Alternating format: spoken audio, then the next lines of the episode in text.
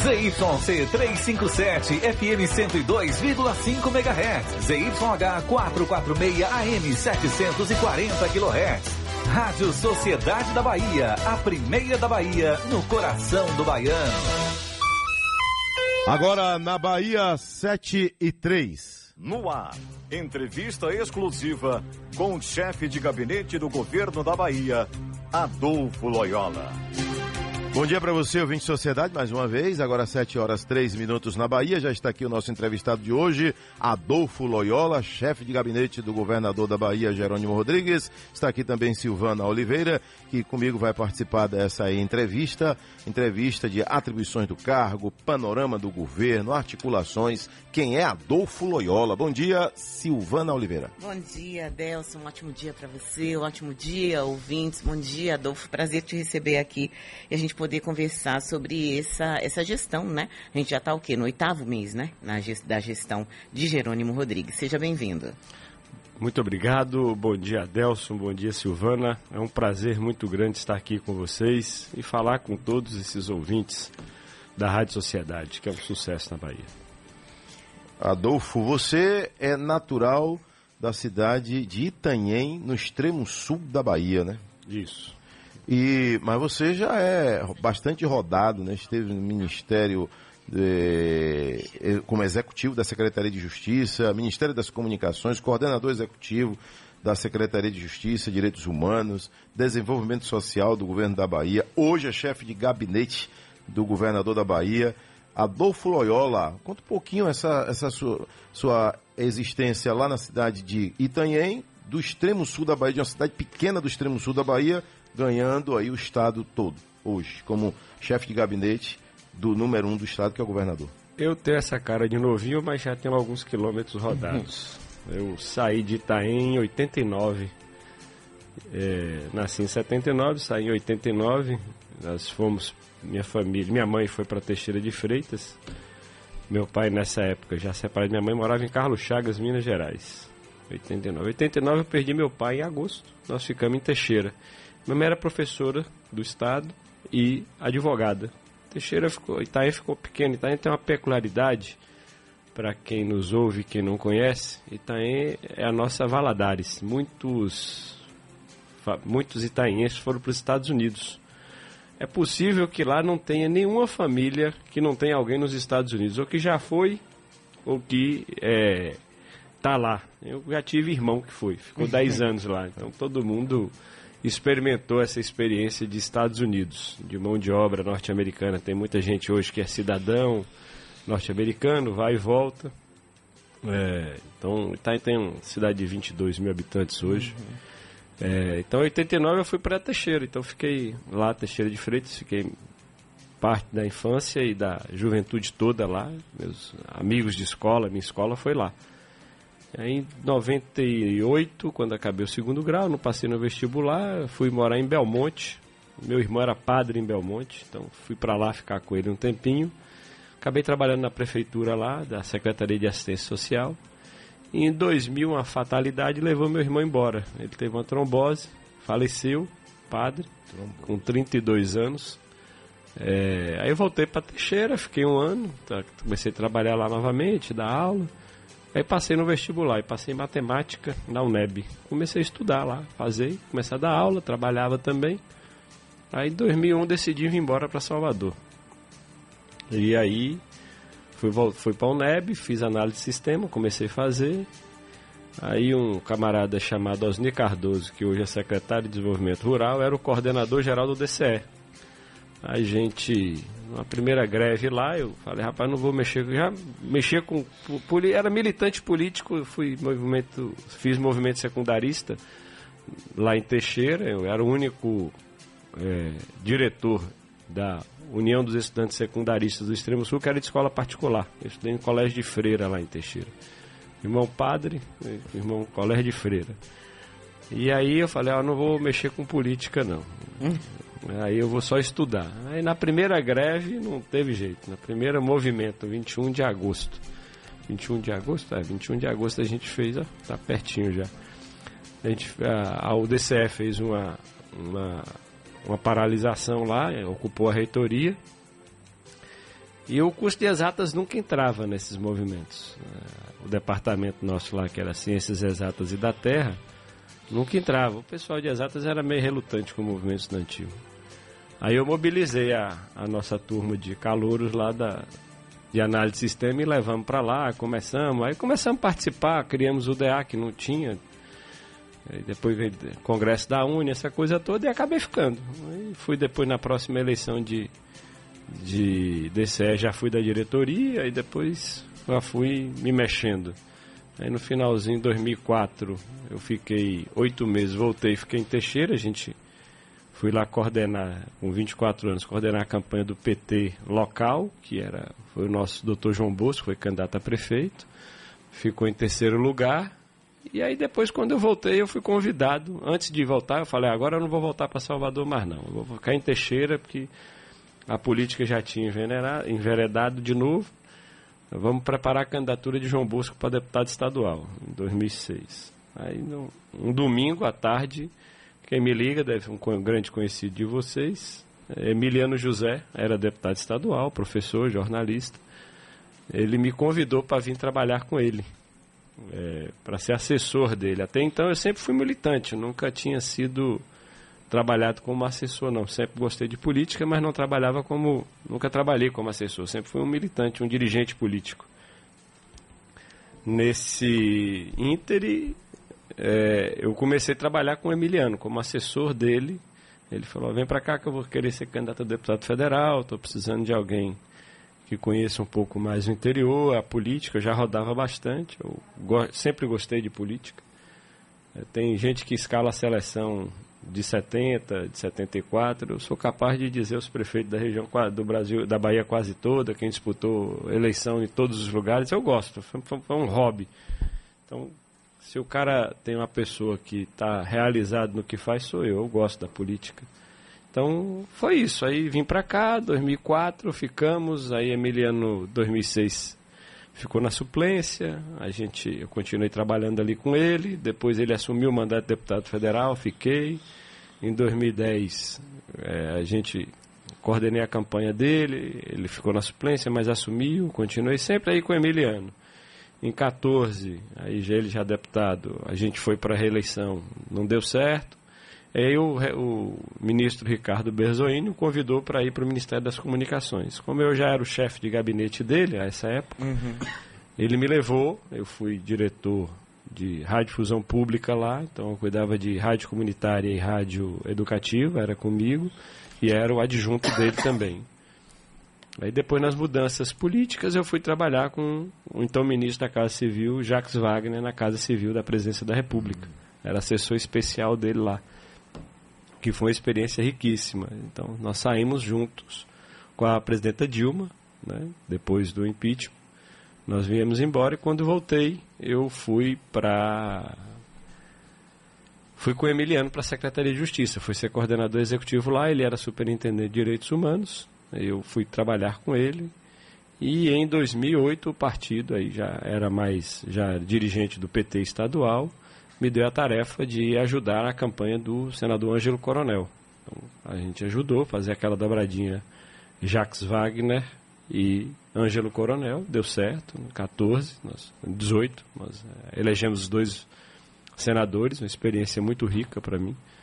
O, o, governador Jerônimo coordenava a campanha de Rui e eu aqui a gente ajudava com senadores nesse nessa campanha. E aí fui para fui o PT. Em 18 eu fui ser secretário de comunicação do PT da Bahia. Então estava lá até agora, quando o governador, quando eu fui para a campanha e depois. Você participou então da campanha de Jerônimo? Toda. Eu queria fazer uma pergunta, Delson, antes, porque é, ouvindo a sua história, a gente percebe que você viveu a história. Você viu a, a história acontecer em Brasília. Uhum. Momentos que já estão nos livros escolares e que vão perdurar. É, com, no final da gestão da presidente Dilma, o que, que aconteceu? O que mais te chamou a atenção? O que você não viu na mídia? Qual foi o bastidor que você viu ali, que você vai carregar a cena para o resto da vida? Veja, é, eu tinha na, naquele período de 16 ali, depois do quando estava se aflorando mais, eu já para, já não assistia mais jornal. Eu acordava às 5 e meia, Eu corria, então acordava cedo, ia correr e já sabia que estava muito ruim, porque tinha um clima nos poderes de derrubar a presidenta. É o que o Jucá falou, era um grande acordo nacional. É estancar a sangria. Derrubar a Dilma ali era uma questão de honra, certo? Ela tinha as convicções políticas dela, ela não quis ceder à chantagem de, do então presidente da Câmara, não quis ceder à política tradicional, então pagamos o preço da história de uma mulher honesta cair. Então, nós pagamos esse preço. Então, a gente acabou sentindo que não dava. Os deputados, ali a política nua e crua, Brasília, é tanto o que PT na época... abandonou Dilma? Não, não abandonou não. Ficou o tempo inteiro. Ali foi uma decisão pessoal dela de, de não ceder à chantagem, à cunha. Cedeu e pagou o preço por isso, certo? Foi isso. Ela confiou em alguém especificamente e foi traída Ela por confiou alguém? na história e na dignidade dela. Não confiou em ninguém, não. Não tinha em quem confiar. Certo? Ela, Ela não ouvia ninguém, então? Ouvia, mas veja, a política é feita disso, do toma lá, da cá, essa coisa toda. Ela não quis pagar esse preço. Certo? Não quis. Pelo menos é o que a gente via lá. Apesar ela ficar no terceiro ou no quarto. Mas não topava certo? É, aquela, aquele formato do Ministério do Temer, do PP na saúde, o PL no transporte, tinham dado a ela. Ela falou: não, não quero, esse povo não, não faz bem ao Brasil. E é tanto que virou o que virou depois. Né? O governo Temer como foi e o governo Bolsonaro como foi.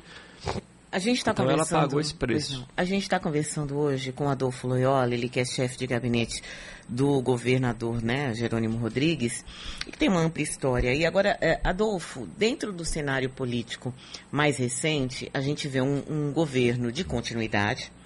É, Jerônimo pegou, em princípio, o caixa saneado, né, um governo de, dois, de quatro gestões do PT, caixa saneado, apoio de Brasília.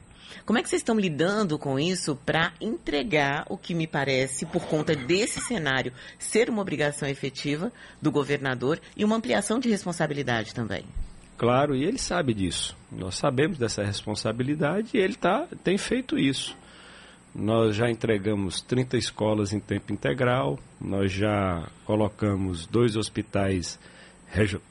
Desculpe, regionais no interior para funcionar, Jaguaquara e Itaberaba. Vamos entregar Jacobina agora, não demora muito. Nós estamos colocando agora o, o espanhol para ajudar na regulação, né? o que vai se chamar Hospital Estadual 2 de Julho, está quase pronto, já, já abriu, tá? ele vai ser por etapas. A gente sabe essa responsabilidade que o governador tem, tem os projetos é, que estão no nosso plano de governo participativo, que nós vamos tirar do papel. É, já estamos colocando para frente. O Rui criou, o Rui, os nossos governos, Rui Wagner, nós criamos 22 hospitais, nós temos 26 policlínicas.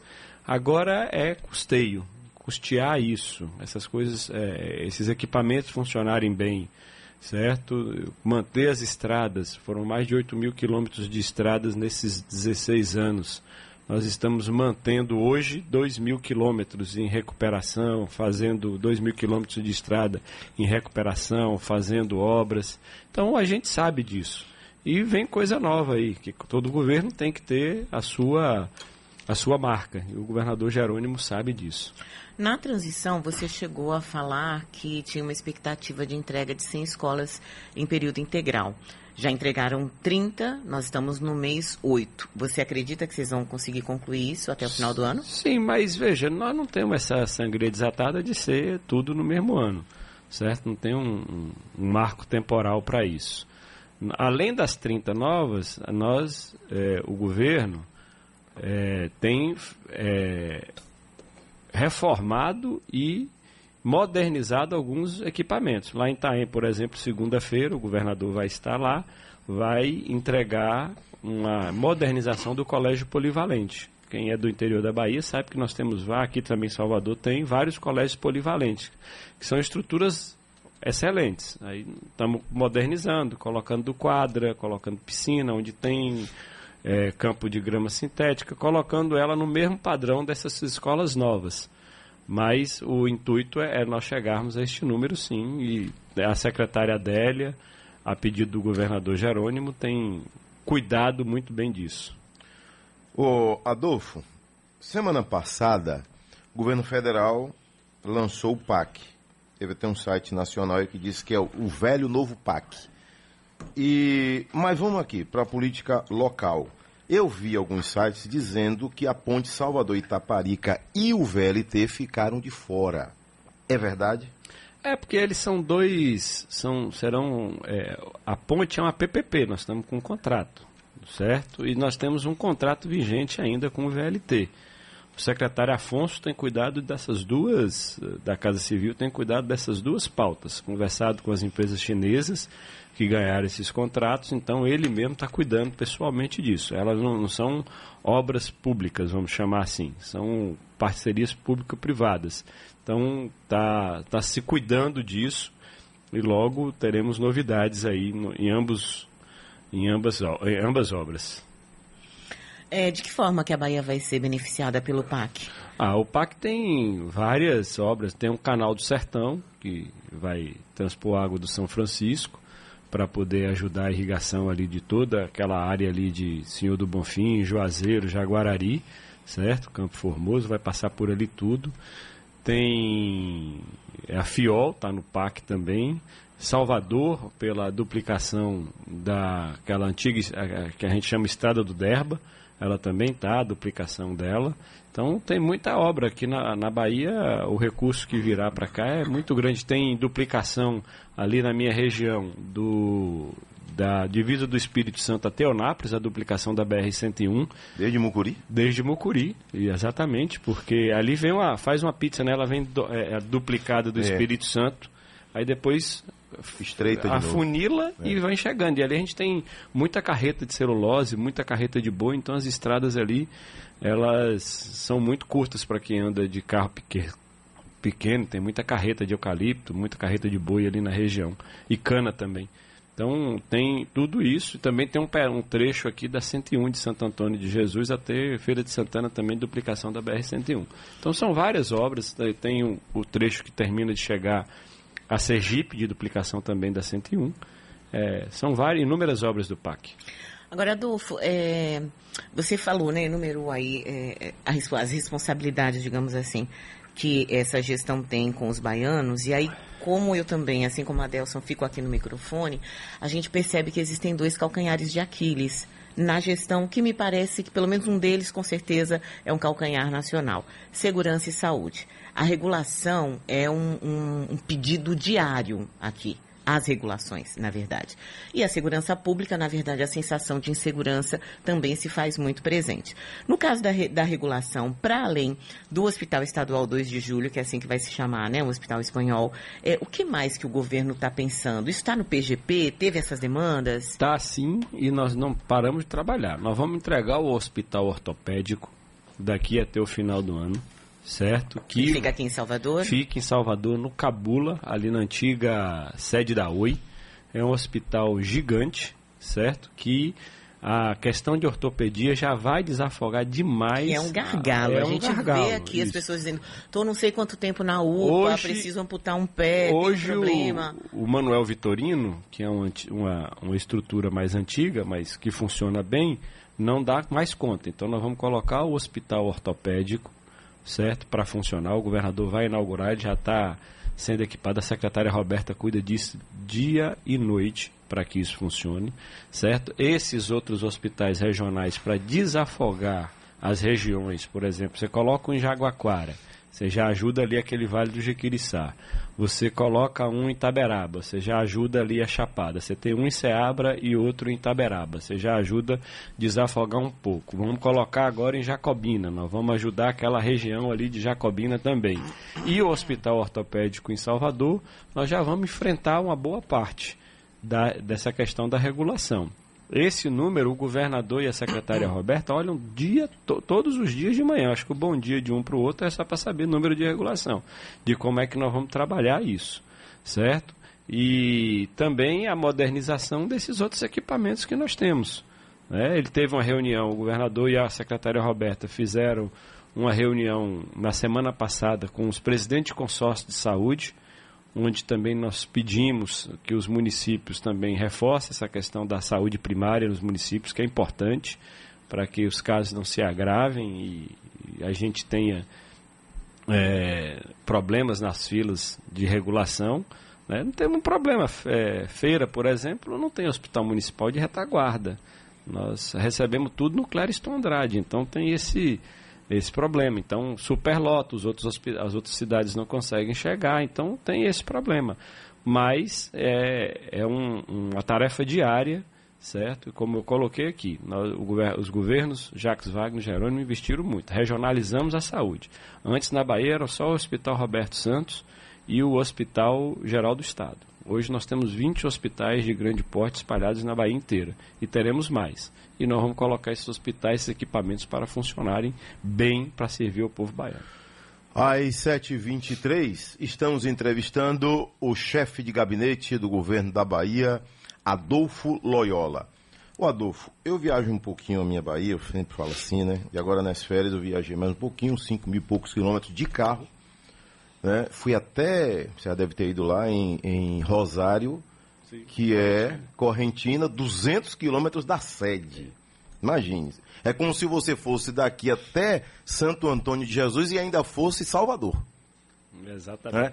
Aí onde eu chego, eu sou muito curioso, eu fico, eu pergunto, eu observo. Aí tem local que eu chego, olha assim, onde é que o governo do estado está aqui? Quando eu vejo um policial de pronto, aqui tem um governo do estado representado. Se eu vejo uma escola do estado, digo, pronto, aqui está a marca do governo do estado. Né? Mas aí eu pergunto, o prefeito aqui é de oposição? Eu viajei e dormi em 18 cidades diferentes, só para você ter uma ideia. 18 cidades diferentes. E eu pergunto mesmo. Mas aí eu percebo essa questão, ó, se o cara for a favor do governador, ele vai falar bem, não, o governador aqui é colado com o prefeito. Se ele for contra, ele vai puxar alguma alguma crítica. É normal isso. Mas como é hoje essa relação governo do estado com os prefeitos de oposição? Porque eu já ouvi também prefeito de situação dizendo o seguinte, Adelso, eu tenho um problema. Qual é o problema, meu amigo? O problema é que, como eu sou muito ligado ao governador, o governador diz assim, ó, peraí que eu resolvo o seu problema já já. E aí vai resolver o problema de um prefeito que é de oposição, que ele precisa estar do lado dele. Isso é articulação política, normal, é do jogo político. Como é que vocês tem o olhar diferente para prefeitos de oposição? É, não tem olhar diferente. É institucionalidade. Está certo que quem caminhou, nós temos. Tem prioridade? Tem tele... Não, não é que tem prioridade. Tem meu telefone, fala com mais facilidade, essa coisa toda. Mas não tem. Mas só para te falar, de Rosário você viu coisa. Você viu escola nova lá em Rosário e viu vi. escola nova em Correntina. Duas grandes escolas. Né? Então, só para lá em Correntina com o prefeito Maguila, que é, é um aliado nosso. E, muito bom prefeito. Então, uma escola enorme lá que nós estamos, o governador está terminando, vai inaugurar daqui uns dias. Veja, nós temos a institucionalidade, né? Então, nós não temos segregação política. Tem que atender. Nós já fizemos várias coisas em cidades que não votaram com o governador Jerônimo. Vamos lá? A caravana Saúde Mais Perto. Nós já tivemos em Adustina, que é uma cidade de oposição. Nós já tivemos em Glória, que foi uma cidade de oposição, cidades pequenas, né? É, tem saúde mais perto programada para Macaúbas. Vai estar tá este final de semana em Mutuípe. Não tem isso. A gente tem que atender os munícipes. Não tem jeito. Né? É, vamos lá, Porto Seguro. Prefeito Jânio Natal. Não votou conosco. No segundo turno, Bolsonaro, a CM Neto, votou com João Roma no primeiro. Nós já entregamos lá, tá, 10 leitos de UTI no hospital que é regional, certo? Entregamos agora lá em Porto Seguro uma central de comercialização para produtos indígenas, com ele, junto com a deputada Cláudia, ex-prefeita, na mesma, na mesma mesa. É, tem mais coisas, é, uma clínica de nefrologia pelo SUS lá também, para poder ajudar. Na, na saúde local. Não tem isso. Vai ter. A, a, gente ainda não. O governador ainda não abriu a agenda para os prefeitos para fazer aqueles atendimentos. Nós temos faz, feitos, feito conversas bilaterais, tanto eu quanto o secretário Caetano, que é quem cuida de, de fato da pauta é, dos prefeitos, por ser o secretário de Relações Institucionais, certo? E ele tem feito isso mais que presencialmente, porque tem ido aos municípios, inclusive na ida, quando nós vamos regionalmente para ligar, para convidar os prefeitos, convidamos do, do prefeito do município, independente se vota ou não, né? E se votou ou não no governador, e vários prefeitos têm ido é, em agenda. Ontem ele teve em duas cidades, teve em Açu e teve em Livramento. Seguramente os prefeitos que não votaram conosco ali da microrregião devem ter ido, como vão, não, e não, não tem tratamento nenhum diferenciado, essa coisa toda. A gente vai colocar as pautas e os próprios deputados levam as pautas. Porque tem deputado que é, chegou agora para a base e está trazendo outros. Inclu o São João agora nós colocamos recursos em praticamente todos os municípios da Bahia.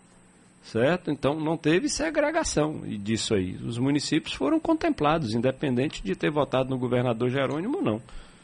É verdade que vocês querem é, apresentar o São João da Bahia para o exterior? Sim, é um plano do secretário Maurício Bacelar, ele tem feito isso. Nós já fizemos isso agora com o São João no Brasil. Nós vendemos, vamos chamar assim, um São João no Brasil. Nós fizemos atividades em São Paulo, Brasília, Rio de Janeiro e, Belo Horizonte, e Brasília. Né? Nós, é, fizemos com agências de turismo, porque a Bahia só é vista com carnaval lá fora, né? Mas a grande festa nossa é o São João, é o São que João. os 417 municípios têm. Você, você descentraliza isso. O São João de Salvador é, foi muito forte também, a Parque Exposição, Pelourinho, então você traz turista para cá também, sem contar as cidades que nós temos, a Margósa, é outra coisa, a Margosa, Cruz das Almas, Senhor do Bonfim, todas essas cidades têm grandes, Jaguaquara, Jiquié, toda cidade tem grande São João, e teve apoio do governo do estado, se você colocar a maioria, é, não apoiou a gente na campanha, não apoiou o governador Jerônimo, mas hum, temos que fomentar o turismo certo? Temos que fomentar a cultura nordestina e a cultura baiana, que é São João. Sete e meia, nós vamos para o intervalo e já já a gente volta com o secretário. É, aliás, o chefe de gabinete tem status de secretário? Tem, mas é, eu preciso... tem status Adolfo, de né? secretário. Adolfo Loyola. Eu vou já deixar aqui uma pergunta apimentada para ele, que a Semineto tem feito muitas críticas ao governo Jerônimo Rodrigues até que ponto isso atinge, porque eu percebo também que o governador, de vez em quando, fica bastante irritado e dá algumas respostas bem caceteiras. Já já, sete e meia. Você está ouvindo entrevista exclusiva com o chefe de gabinete do governo da Bahia, Adolfo Loyola.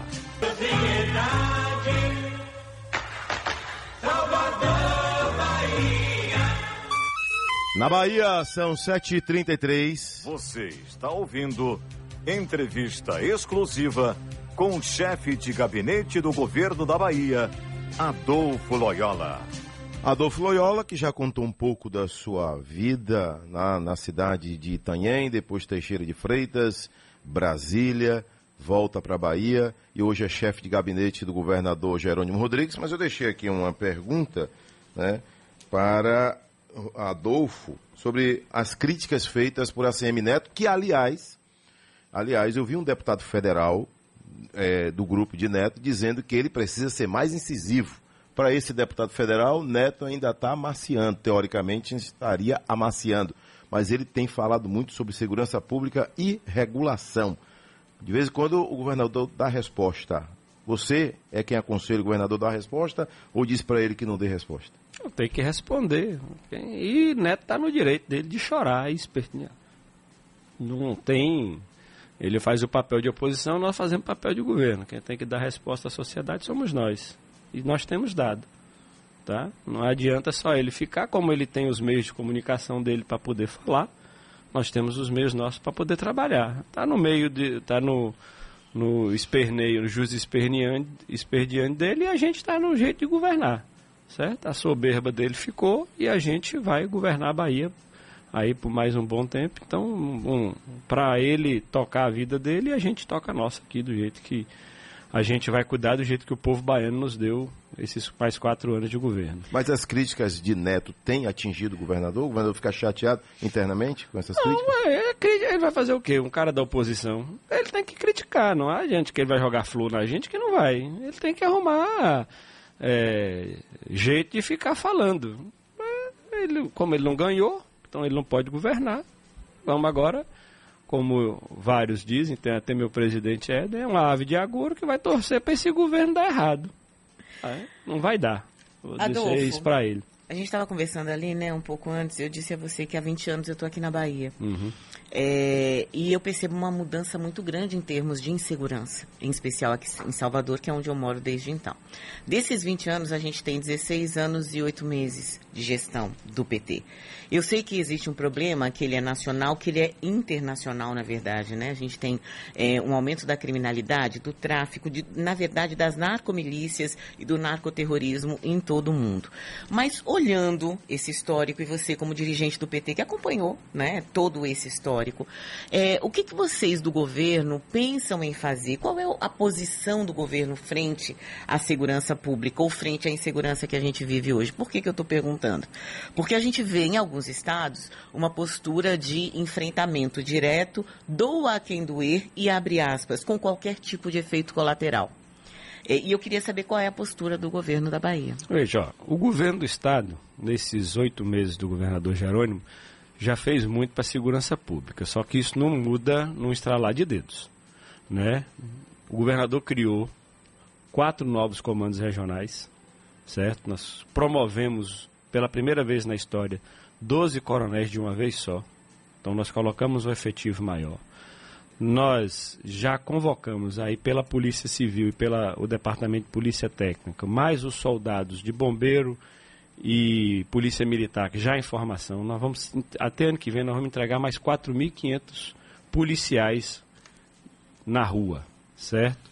Sem contar que agora, né, no dia que ele foi entregar as viaturas, ele convocou, nós vamos convocar mais 550 PMs da reserva para poder ajudar nos, no, nos trabalhos administrativos e colocar mais policiais também nas ruas. Tudo isso é segurança, nós estamos colocando, certo? O governador vai modernizar, é, já estamos modernizando a polícia técnica, a polícia civil, tratando com mais efetivo. Por, por, exemplo, no concurso da polícia civil, o governador mandou convocar todos que, tenham, que tinham passado. Quem atingiu a meta, ele convocou.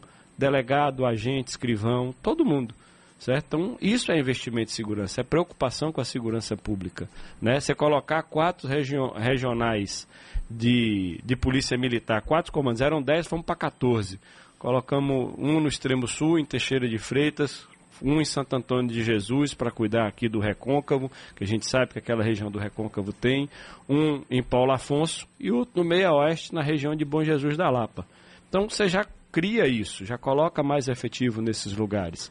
E aí é investimento, não só em homens, que policial não é jagunço, policial é um ser humano também, certo? Nós não podemos fazer dor a quem doer, nós não temos que matar é, gente que é para prender. Isso que é a cabeça do governador, ele tem preocupação com isso, certo? Então, nós vamos colocar isso tá? e investir em tecnologia e inteligência. Se Deus quiser, daqui a pouco nós já vamos ter também as câmeras, é, a Boricam, né? as câmeras no, no colete dos policiais, que é segurança para ele e para a população, para os dois, que nós temos que pensar nos dois, quem está fardado, quem está fazendo a segurança e com a população também. E investir em segurança. Tem, nós temos feito reuniões é, semanalmente entre a Secretaria de Justiça de Direitos Humanos, tem o secretário Felipe, a Secretaria de Segurança Pública, né, a CEAP também, que é a Secretaria de Assuntos Penais, porque muito dessas coisas também sai de dentro dos presídios.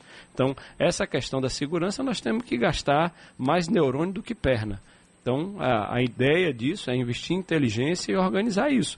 Nós temos feito, nós temos andado certo? O secretário Werner é um policial federal experiente, apesar de jovem, sabe o que está fazendo, certo? Nós temos uma boa interlocução com a polícia militar, o coronel Coutinho é um excelente policial, Nós temos a doutora Heloísa, na chefia da, da Polícia Civil, é uma delegada experiente que cuida disso. Inclusive, investimos mais, criamos novos departamentos dentro da Polícia Civil para que os inquéritos sejam é, melhor resolvidos e a gente tenha uma resolutividade melhor na, na segurança pública.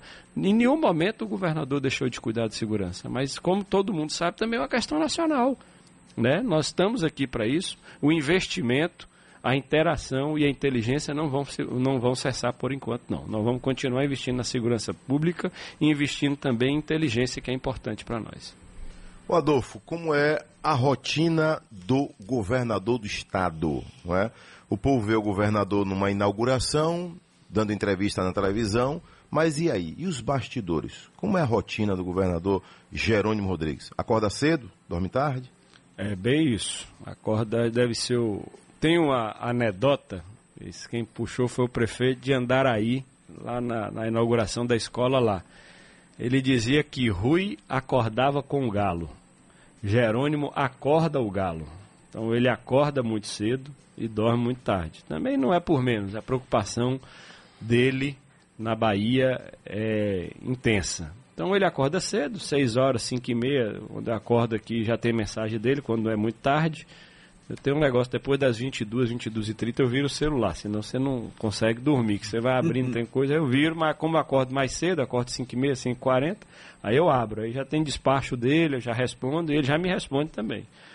Então faz isso, quando está aqui a gente tem uma agenda intensa, ele tem atendido muitas empresas que querem investir na Bahia, ou querem é, ouvir para cá o, o o cuidar, tem os assuntos administrativos, sempre tem uma pauta com o secretário por enquanto, a gente sempre tem reuniões com secretários para tratar de assuntos de saúde, educação, segurança pública, sempre a gente tem, vai até tarde. E cuida de, da, das demandas que nós temos lá no gabinete em si, que são muitas, você sempre tem. E ainda tem o que, o que ocorrer, né? Uma, um factual. Uma, um factual, uma diversidade aqui, outra colar. Agora, eu vi, eu, Silvana, que a Ford está vendendo né? Já vendeu, a, né? É, Já vendeu para o governo do Estado. Né? Como Isso. foi essa transação? É porque é o seguinte, nós vamos fazer... Aí quem cuida é o secretário Manuel Vitório com o hum. secretário hum. Afonso. É, eles que estão tratando mais de perto o essa complexo questão. todo o complexo todo. Estado. Isso. É, é Ideniza, que acho que chama. Né? É. O governo comprou e aí faz parte das tratativas com a BID, porque ela vai montar.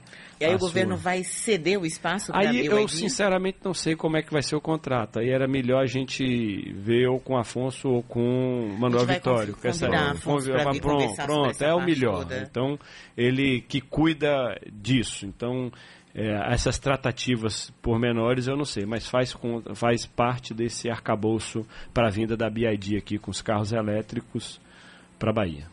Tem uma pergunta do Gustavo Vieira. Ele pergunta é, como o governo pretende aumentar as oportunidades de emprego, atraindo indústria, se existe a possibilidade de fazer consórcio com outros estados do Nordeste para criar um novo polo industrial. Veja, é, os empregos, é, a gente tem. Antes, a Bahia tinha um, um, um, vetor muito forte aqui na região metropolitana, com o polo petroquímico, com a Relan, certo? É, os governos nossos, nós descentralizamos um pouco disso, até para você firmar, para não ter esse êxodo para a capital. É, então, você tem vários polos de, de empregabilidade no estado inteiro. Você vai para o extremo sul, você tem pecuária, cana-de-açúcar, celulose. Você vai para o oeste, você tem o, o agronegócio.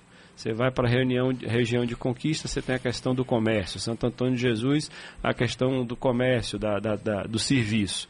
Então, Feira de Santana tem aquela toda aquela pujança comercial que ela tem. Então, são cidades que vão pegando a vertente do crescimento. Você vai para norte do estado, nordeste, aqui a região de Alagoinhas, você tem a questão das cervejarias, que são grandes emprega, empregadoras ali, também tem a Brasel com eucalipto, com celulose, então você tem várias disso. Então nós estamos trazendo o governador na sua viagem para a China, tá, a gente está organizando essa coisa da BID, então é um polo de mas sabendo que a indústria emprega cada vez menos, porque a, a mecanização né, é, é muito maior. Mas não é só o carro, é toda a linha de produção do lado dela, a cadeia, você, produtiva, a cadeia né? produtiva é muito alta. Então você tem bateria, você tem uma série de coisas que é muito importante para a gente. Então isso é, nós vamos fazer junto. E sem contar, perdão, só para com, com, complementar, o investimento que a gente tem feito na agricultura familiar também, que você prende muito o homem no, o homem no campo também. Importantíssimo. Importantíssimo. certo? Agora, eu soube que a gente vai ter um novo aeroporto internacional na região sul. É, tá, tá se caminhando para isso na região extremo sul, em Santa Cruz de Cabralho, é o aeroporto internacional do tamanho que a região precisa. Hoje o aeroporto de Porto Seguro é um dos maiores do país em embarque e desembarque. Só que ele está pequeno, ficou, acabou ficando pequeno e não tem onde crescer. Aí a CEINFRA, o secretário Sérgio tem, tem cuidado disso. Inclusive esse já estamos fazendo alguns estudos, ele vai para a Bolsa de Valores, então vai ter um mega aeroporto. Quem, a Delcio que viaja muito de carro, sabe, ali em Pindorama, antes de Porto Seguro. Sim, sim. Em frente ali, é uma área que é, apesar de ser perto de Porto Seguro, mas ali é Santa Cruz É Cabralha. Santa Cruz. é. Então ali vai ser a área aquela ali que a gente está estudando para fazer um novo aeroporto internacional com voos internacionais. Já tem, né? Vai vir agora, vai ter novos voos aí. Então, para Porto Seguro e aquela região vai ser necessária. Ô, ô, Adolfo, é, tem algumas críticas aqui em Salvador, por exemplo, da prefeitura para um empréstimo de 300 milhões de reais. Né? Estava na Câmara semana passada a discussão. Assim como o governo do Estado mandou para a Assembleia, né? está mandando para a Assembleia, um empréstimo de 1 bilhão e 700 milhões. Aí o nosso público é, questiona. Aí diz assim, ó, o Estado não está bem, o Estado não está com dinheiro em conta, em caixa, e por que precisa desse dinheiro emprestado? Nesse caso, 1 bilhão e 700. Por que, que eu estou falando isso aqui? Porque a tribuna traz hoje aqui, o Bruno Reis rebate. O prefeito disse que o empréstimo de 300 milhões não é algo extraordinário e cita 1 bilhão e 700 milhões pedido pelo governo do Estado. Isso, é, são obras que a gente precisa fazer. Você não precisa. São obras que a gente. São é, recursos de bancos. Eu acho que esse aí é 1 bilhão e 200, é, é Banco do Brasil. São obras para infraestrutura, certo? Que a gente. Isso é pela, pela capacidade que o governo tem de buscar recursos fora. Você não precisa gastar o seu dinheiro para poder investir, certo? Você pode pegar o dinheiro, certo? Deixa a sua poupança lá, que aí você pode fazer, se tiver qualquer crise, você tem o seu dinheiro, certo? Pega esse dinheiro, investe, faz um financiamento e vai pagando suas prestações. E tem mais, nós estamos pegando dinheiro para poder fazer agricultura familiar, para fomentar o pequeno na ponta, criar agroindústria, certo? Para manter essas estradas. Porque se você zerar o seu caixa todo, daqui a pouco você não vai ter mais dinheiro certo? E isso se dá, a gente só consegue pegar essa quantidade de recursos porque nossas finanças estão em dia. Porque o trabalho que o secretário Manuel Vitório faz é muito importante para nós. Nós temos um caixa seguro. Nós vamos ter, nós estamos é, é, um dos melhores estados em capacidade, que é o chamado CAPAG, em capacidade para buscar dinheiro fora. Né? Nós não precisamos queimar o nosso dinheiro para deixar de investir no estado. Nós temos manter essas estradas do jeito que você roda aí boas não é fácil, é caro, certo? Então esse uma parte desse dinheiro para isso, outra parte é para financiar saneamento básico em municípios pequenos, porque isso é saúde. Você diminui cada um real que você gasta em água e saneamento, você diminui cinco na conta sua conta da saúde. Então isso é importante. Então a gente precisa de dinheiro para colocar é, uma cidade como, vamos aqui, a Baíra, que tem 10 mil habitantes ela nunca vai ter capacidade de fazer um, um- um projeto de saneamento básico. Quem vai chegar lá é a mão forte do Estado. Então, a mão... Falar nisso, esse ano tem um festival da cachaça lá, né? Setembro. É. É, eu falei Abaíra porque minha mãe é de Catolé, do distrito de Abaíra. É que fica entre Piatã e a Bahia, né? Isso, Catolé, isso. né? É, é, ela- você entra, pega a direita É. ali, 14 quilômetros, você 14 chega lá em quilômetros. Abaíra. A gente está entrevistando hoje, aqui no Sociedade Entrevista, Adolfo Loyola, ele que é chefe de gabinete do governo da Bahia. Adolfo, é, a gente já falou, né, que você tem 20 anos de trabalho com política. E aí eu queria saber de você o que é que ganha uma eleição. Se é dinheiro, se é projeto ou se é o corpo a corpo. Eu sei que esses três juntos ganham. O conjunto. Né? Não, o conjunto eu sei que ganha, mas se você tivesse que escolher e dizer assim, olha, isso aqui é fundamental. Sem dinheiro eu faço campanha, ou sem o corpo a corpo, se tiver outro eu faço. O que, que você escolheria pela sua experiência? Veja, é, é um pouco de tudo. Não dá para desassociar uma coisa de outra. Mas o que é importante? Grupo político é importante. você ter os diferentes com você, não fazer só uma chapa dos iguais, do pão com pão. Você ter, como o senador Wagner fala, azul e vermelho. Então você tem diferentes, vai buscar, vai buscar unidade nesse grupo. Eleição é bom, governar é mais difícil que fazer eleição, não tenha dúvida, que aí os interesses são os interesses são muitos, mas você buscar isso. Você ter humildade é importante. Essa eleição mostrou isso. Você ter humildade é importante. Certo? E grupo político é importante. E dinheiro é bom, é, mas dinheiro só, como você está falando, não ganha eleição sozinho. Eu já vi gente cheia do dinheiro perder. Nós temos. É, nós temos exemplos aqui do lado, pertinho da gente, cidades próximas. Você está cheio de dinheirado aí que gasta milhões em campanha não são bem sucedidas. Faltou aliança, faltou é, simplicidade, faltou humildade para poder conversar, para poder juntar, certo? Campanha para mim é juntar a gente, certo? Colocar os diferentes no mesmo barco, caminhar, ter unidade desse grupo e eu acho que aí nós vamos ser bem sucedidos. É trazer gente diferente para o seu barco para a gente poder disputar uma eleição é o mais importante. O Adolfo, pegando esse gancho aí, Silvana, 2024 é logo ali. É, tá ali. Né? Mas vamos lá. É, a gente viu na eleição passada para prefeito que o PT lançou candidata, mas não fez frente para Bruno Reis. E Bruno Reis, como está no poder, é automaticamente aí candidato à reeleição e vem com força certamente. É, eu vi na semana passada mais uma nota dizendo que o grupo está balançado e, e teria uma briga interna entre Wagner e Rui Costa, que os dois inclusive não viajam no mesmo avião, que a assessoria do governador estaria tendo muito trabalho para conseguir é, botar um num voo e outro em outro. Não sei se você viu essa nota no correio. Ah, no correio? E aí, é, é, Adolfo, o, o, o grupo está balançado? Isso Gente, pode atrapalhar ano que vem a eleição? deixa eu dizer uma coisa para vocês é, e para todos os ouvintes. E como diria Fernando do, do Foro de Teresina, ouvintas. É, esqueça esse negócio de briga de Wagner com Rui. Vai perder quem apostar nisso. Vai perder. Certo? Nós temos unidade nesse grupo de cá. E esqueça quem apostar nisso, gente. Tá? Só é o único sinal que eu vou lhe dizer é isso. Nós não temos briga. Nós vamos ter o candidato daqui a pouco em uníssimo, certo? Em uníssimo, nós vamos ter o nosso candidato e nós vamos apresentar a sociedade soteropolitana. E aí nós vamos dizer, nós vamos, é um palanque só, nós vamos ser. E esqueça este, é, é, essa, essa birra entre um e outro. Certo? Quem aposta Eles viajam no mesmo avião? Viaja. Se tiver que viajar. Que dia que viajaram? O Jerônimo gravou. Esses dias tem. Semana passada. Viajaram juntos. Os três. Tá aí, procura nas redes do governador Jerônimo, você vai ver. E não tem isso. Conversam direto. Wagner é líder do governo no Senado. Wagner direto está no palácio, conversando com o chefe da Casa Civil. Qual o motivo disso?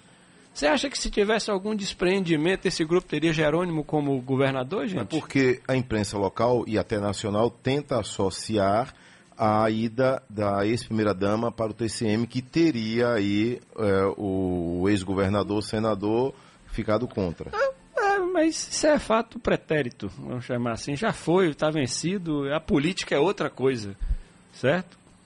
A política é outra coisa. Nós pensamos no macro. Ainda mais o senador Wagner que é um homem de grandes projetos, de, que olha sempre a floresta. É uma das melhores, maiores escolas que eu tive na vida é trabalhar do lado dele. Me dá um, um orgulho retado ter dois chefes como Emiliano e como Wagner. E agora com Jerônimo. Pra quê? Tá, eu estou satisfeito na minha vida. Então é isso, não tem. Esqueçam, se quem apostar nessa briga vai perder. Certo? É só para dizer para as briga de, de Rui com Haddad. Aí é Seara que eu não caminho, eu não tô lá, então eu não sei. Aí até aí é, é, é, briga de poder e acho que aí tá 28 na 28 não, 20, peraí, 26, 26, 30. Pode ser isso. Falando nas próximas eleições, só para a gente ir fechando já, Adolfo, a gente está quase encerrando. Jerônimo deve coordenar né, esse processo eleitoral dentro, dentro da base. É, você pretende ser candidato a não, prefeito? Não. Da sua cidade lá? Não. Tá Itanhaém, não, não? não. Teixeira de Freire? Não. Não está não. no seu plano? Não, não, não tá não. não tá não. Não, não tá, mas pode depois. Não, não, não tá. tem? Não. É zero essa não, possibilidade? Zero. Zero. É uma pergunta, ah, mas os caras respondem assim, ah, ah, as perguntas padrão de um político. Estou aqui a favor do projeto, que o projeto, eu sirvo o projeto de outra forma. Certo? Eu sou um então quadro... você gosta de bastidor. Gosto de bastidor. Para Silvana me entrevistar aqui, para eu ter esse prazer não de estar aqui Não digo nada com a vocês, viu, gente? Deu Foram trabalho, é que eu... Quase seis eu, meses. Não é que eu não goste, eu acho que eu ajudo mais aonde eu estou, certo? Como ajudei na campanha, como trabalhei na campanha, e vou lhe dizer, é, foi uma das coisas mais prazerosas de minha vida, participar disso. Então, no começo da campanha você tinha aquela fé, porque Wagner tinha uma fé inabalável que Jerônimo ia vencer. Meu cajado, com base no histórico dele, é, Wagner. Meu cajado né? era ele. Quando a gente ia conversar com ele, primeira coisa, me deslocaram para ser, a gente chama de sombra da campanha de Jerônimo, para cuidar, organizar a agenda, fazer essa coisa toda. E meu cajado era ele, ele falou, nós vamos ganhar, esqueça. Então eu ia com aquele homem, a partir do momento também, quando a campanha começou a esquentar, e a gente fez os programas de governo participativo, tem uma coisa que eu, eu chego no interior, por esse tempo todo que eu tenho, você tem que ver como é que os seus cabos eleitorais seguram a bandeira. o cara que está lá pago, não está com o cara está animado mesmo, né? O cara fica ali, mas o nosso tinha uma animação. E sabe onde é que eu vi a animação? No dia que a gente lançou a candidatura de Jerônimo, dia 30 de março de 22. Quando o Lula veio aqui, certo? Nós enchemos aquele etnoide que tinha gente pelo ladrão. O problema é a pandemia ainda latente, essa coisa toda. O povo empurrando a porta para abrir. Eu falei, isso aqui não é normal, gente. Isso aqui é, é, desejo de continuar, de ir. E depois na campanha, nós fomos. A gente foi sentindo. Eu me lembro, vou contar mais uma historinha aqui. Em Iguanambi, nós chegamos lá para fazer uma caminhada quarta-feira pela manhã. Quarta-feira, em Guanambi, uma cidade extremamente comercial, que tem um comércio forte. Aí, geralmente, o que, que nós fazíamos? Colocava um carro, o candidato em cima, para o pessoal ver, para não ficar embaixo, e caminhávamos. Aí o povo ia juntando. Aí Charles, que é o ex-prefeito, deputado federal, teve 27 mil votos só na cidade. Ele falou, Adolfo, aqui não funciona assim, rapaz. É bom a gente ir no chão. Falei, deputado, não dá não. O povo vem para cima. Não, aqui é diferente, o povo é frio, é mais frio, gosta de ficar dando tchauzinho ali. Aí a gente ia passando no comércio, ele pegando na mão, dava para fazer mais assim. Que eu, a cidade menor que o povo é mais assim. De, coloquei ele, geralmente, coloquei ele, a deputada Ivana, que são os deputados, no carro, fui no carro atrás.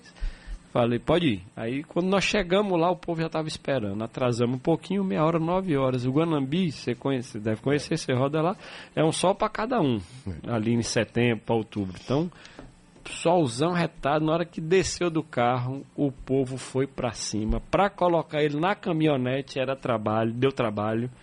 Aí peguei, colocamos, ajustamos, sai a caminhada. Aí Charles olhou para eu, eu sempre ia embaixo, não, sempre ia caminhando do lado para ficar de olho no, nele no senador. É, a gente caminhando. Aí Charles falou: Rapaz, eu nunca vi isso aqui não. Então não tem jeito. É, você sentia ali que algo diferente estava acontecendo. Uma cidade como. E, e nós ganhamos. O prefeito lá é, é Nilo Coelho, Nilo que Coelho. é oposição, né? É oposição, foi oposição, sempre teve alinhado lá. Teve um deputado da base dele que se elegeu também, o deputado Felipe Duarte, que agora está tá conosco, tem conversado bastante conosco. Mas é, você sente isso na rua. Conquista, que é uma cidade grande, Sim. certo? Apesar de termos perdido lá na eleição, as duas atividades que nós fizemos lá foram fortes. E o povo de Conquista, é, o povo, digo o povo lá, eles são mais mineiros do que baianos, meio frio, o povo não gosta tanto assim daquele negócio. Cidade grande também, ela começa a, a perder esse negócio do, do calor do interior, da euforia é. do interior. Que campanha é um, é um, é um, é um evento. Ah, isso eu vejo muito em cidades pequenas, é né? isso. de 20 mil pessoas, Exato. 10 mil pessoas. Aí o pega povo fogo. pega fogo. Pega fogo. Eleição municipal é um é, exato, exatamente. Mas a gente sentia esse quê de eleição municipal na nossa eleição de governador. Isso foi um diferencial. Valeu. Adolfo Loyola, nosso entrevistado de hoje aqui no Sociedade Urgente Entrevista. Silvana, obrigado. Obrigada Adolfo, você, obrigado. Adelson. Muito obrigado, Adelso. Muito obrigado, Silvana. É um prazer falar com vocês. Um abraço à Bahia.